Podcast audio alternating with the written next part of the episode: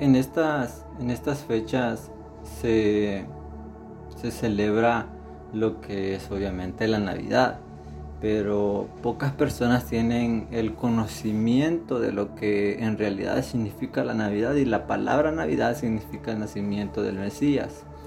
Eso es lo que significa Navidad, pero lastimosamente nuestra cultura, por decirlo así, en nuestro país relaciona la, la Navidad con, em, con fiestas paganas. Cuando hablamos de Navidad lo relacionamos con pirotecnia, con este, gente embriagándose, con fiestas, eh, con un sinfín de cosas que quizá ellos piensan que son coherentes a lo que es la, la, la Navidad, de lo que simboliza la Navidad. Y muchos de los municipios del país, en la capital, se adorna en, cada parte, en cada hogar, en, cada, en cada familia también se adorna lo que es este, ese ambiente, se, se, provoca algo especial para, para entrar en, en, ese ambiente en donde se recuerda a Jesús que vino al mundo, que nació y que pues eh, creció y dio su vida por nosotros. Pero la gente nada más en estas fechas como que sí, saben que es Navidad y todo y ponen sus adornos, eh, sus luces, sus árboles, sus mensajes, sus este, eh, decoraciones hogareñas como algún árbol en sus casas, algún pesebre, ordenan los animales, eh, el, lugar, este, tratan de ambientar la escena de cómo fue, de cómo se recordó el nacimiento de Jesús, pero hacen eso, pero olvidan, olvidan el resto del día, olvidan el resto del mes, olvidan el resto del año y el resto de sus vidas que Jesús vino al mundo, que nació y que profecías se hicieron realidad respecto a su, a su venida. Y hay un verso en la Biblia, ¿verdad? Obviamente, que, dice que, lo, parafraseo y, dice el profeta, tú Belén este, vas a dar a luz al Salvador del mundo. Belén, ese lugar tan especial. Que se han hecho canciones, que sé yo, historias, pero la historia tendría que girar en torno a el hecho de que el Dios invisible se hizo visible para que nosotros pudiésemos ser salvos a través de él. Hace unos días escuchaba una enseñanza acerca de el libro de Juan, si no mal, mal recuerdo, capítulo 20 o 21 respecto al arresto de Jesús, su crucifixión eh, y su muerte. Después estaba la resurrección, pero hay algo que, me, me impactó tanto eh, que a veces odiamos en la, en la, escritura por no profundizar eh, en ella. Y es que cuando Jesús estaba siendo crucificado y que estaba siendo sacrificado como cordero por perdón, por redención de nuestros pecados. Según la tradición, obviamente, ¿verdad? Se celebraban las fiestas en ese entonces. Y al mediodía era cuando se, dirigía Jesús cargando su cruz. Ah, al Gólgota, lugar donde iba a ser ejecutado.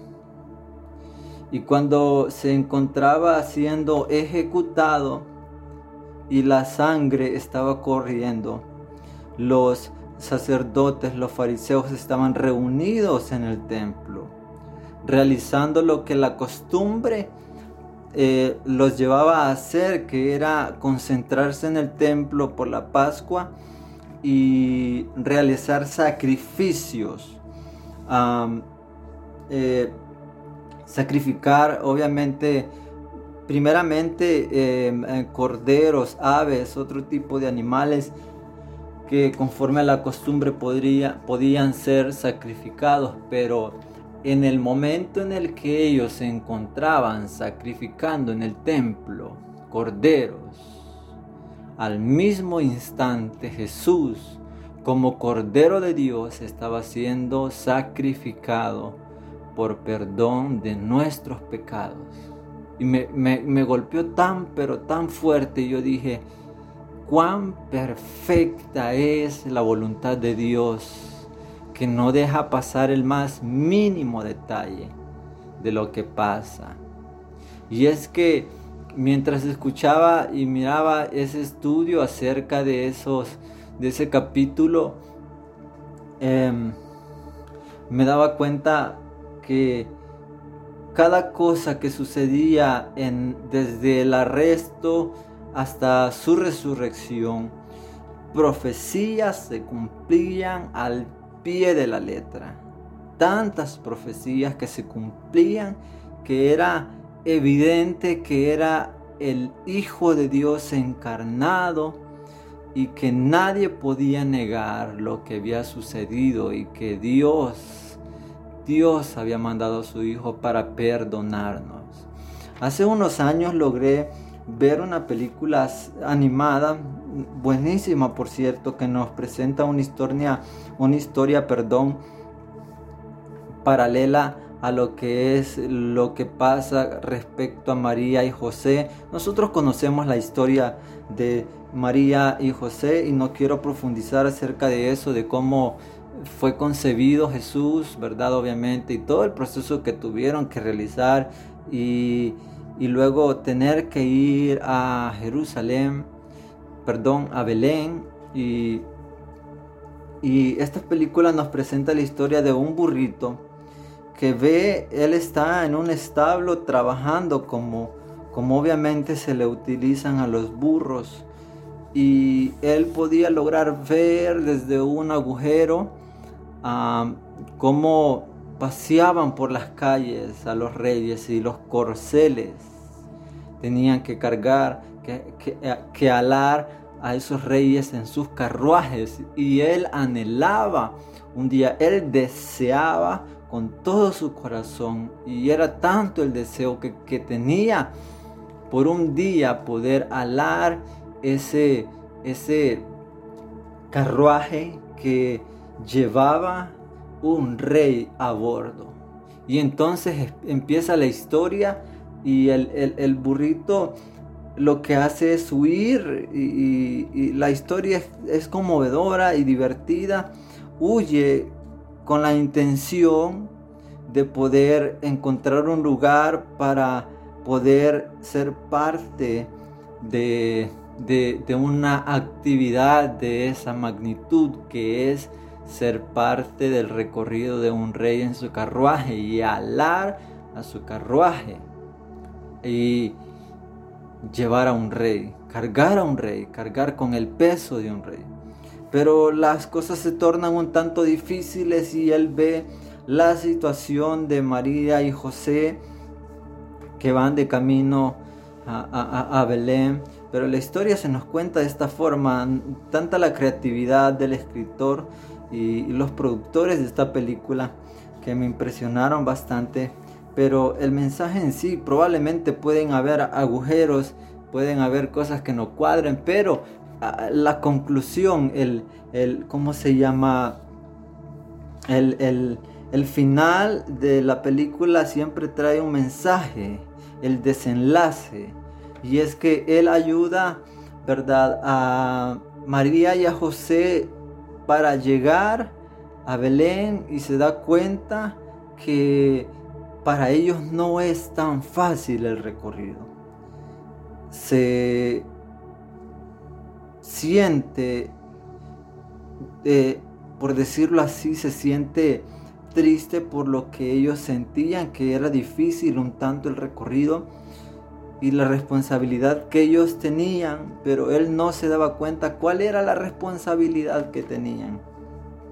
Entonces, bueno, en fin, llegan al lugar y todo, y al llegar a este a Belén y pues obviamente la historia ya la conocemos y no encuentran algún lugar allí donde poder reposar y pues se da la, ocasión que Jesús tiene que nacer en un establo y puesto en un, en un pesebre donde los animales, los, perdón, los animales son alimentados. Y cuando los, los, bueno, como la gente, la tradición, lo que hace en el pesebre es reunir animales que se acercan a ver al rey. Y si, y si profundizamos en los evangelios vemos como los, los, magos, que son los que estudian las estrellas, eh, ellos tienen el conocimiento de que un rey va a nacer y que ellos son guiados a través de, de una estrella y esa estrella los dirige a Belén y se dan cuenta de la magnitud del nacimiento de ese rey. Y cuando llegan, ellos se postran y adoran a Jesús. No adoran a María, no adoran a José, no adoran a nadie más, sino que a Jesús, el Dios invisible hecho carne y que es un bebé que está reposando en un pesebre. Ellos se postran, le adoran y le dan ofrendas. En otros pasajes podemos ver en Lucas 2, capítulo 8, capítulo 2, versículo 8 al 14 dice, en la traducción del lenguaje actual, dice, esa misma noche unos pastores estaban cuidando sus ovejas cerca de Belén. De pronto, un ángel, un ángel de Dios se les apareció y la gloria de Dios brilló alrededor de ellos. Los pastores se asustaron mucho, pero el ángel les dijo, no tengan miedo, les traigo una buena noticia que los dejará muy, muy contentos. Su Salvador acaba de nacer en Belén, el Mesías, el Señor. Lo, lo reconocerán porque está durmiendo en un pesebre envuelto en pañales. De pronto muchos ángeles aparecieron en el cielo y alababan a Dios cantando, Gloria a Dios en el cielo y paz en la tierra para los que, para los que Dios ama. El suceso es tan grande que no se podía ocultar. Y nosotros conocemos, según historia y lo que nos relata también la Biblia, de que el rey que estaba en ese entonces eh, celoso de que había nacido un rey y él no quería compartir su trono, obviamente manda a ejecutar a todos los bebés de ciertas edades.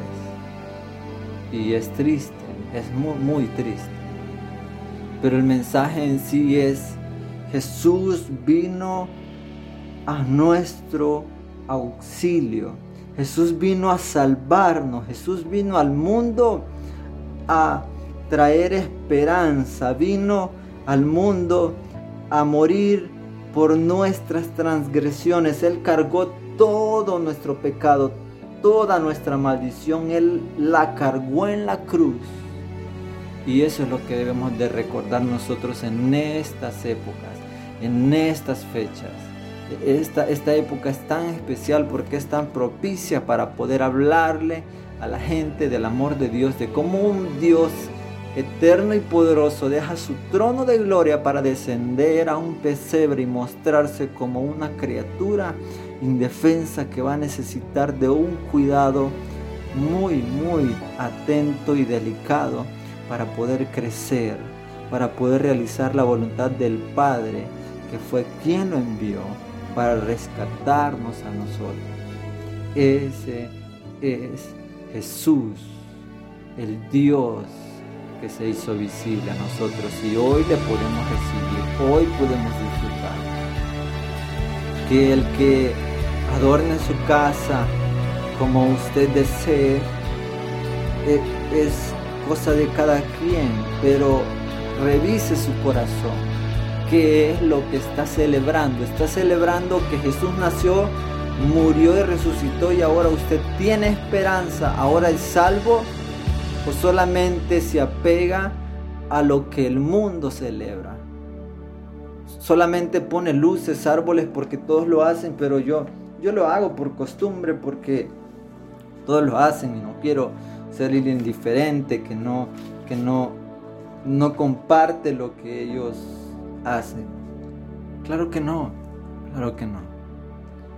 Si usted va a hacer algo así, diga, bueno, mi casa y yo reconocemos que la Navidad representa el nacimiento del Todopoderoso hecho carne.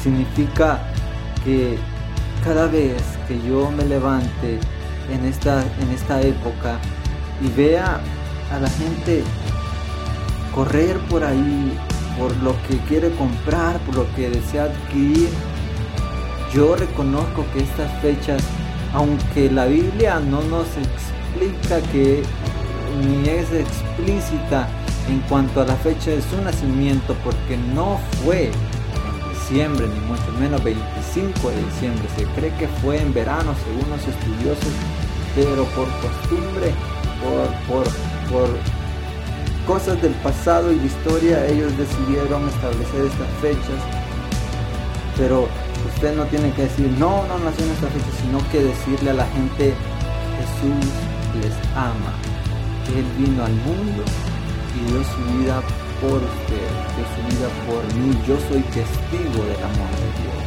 Y yo deseo y anhelo que usted también pueda experimentar lo que yo experimento cada día, que es el amor y la misericordia del Todopoderoso. Así que yo les motivo a que puedan disfrutar en familia, que puedan adorar a Dios en familia, que puedan adorar a Dios en cualquier circunstancia en la que se encuentren porque no se trata de criticar, no se trata de, ver los errores, no se trata de eso, se trata de amar, se trata de compartir, se trata de dar honor y gloria a aquel que la merece, que es nuestro Dios, que es Jesús, que es aquel que ha dado todo por nosotros.